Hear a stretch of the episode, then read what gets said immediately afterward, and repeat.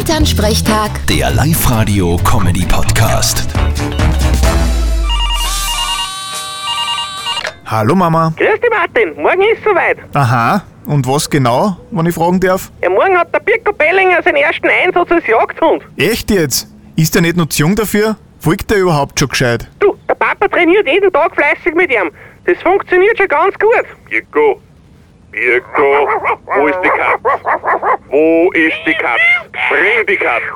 Was tat's denn ihr da? Du kannst doch dem Hund nicht sagen, er soll die Katz bringen. Ja, aber die Minki hätte ungefähr die Kreis von Hosen, dass er sich dran gewöhnt. Na bitte, nimm irgendeinen alten Teddybär für das. Das kann was werden morgen. Ja, ich bin auch gespannt.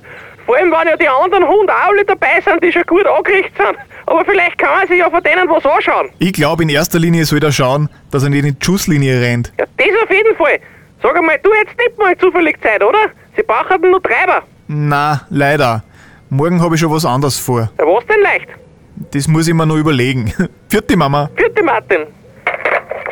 Elternsprechtag. Der Live-Radio-Comedy-Podcast.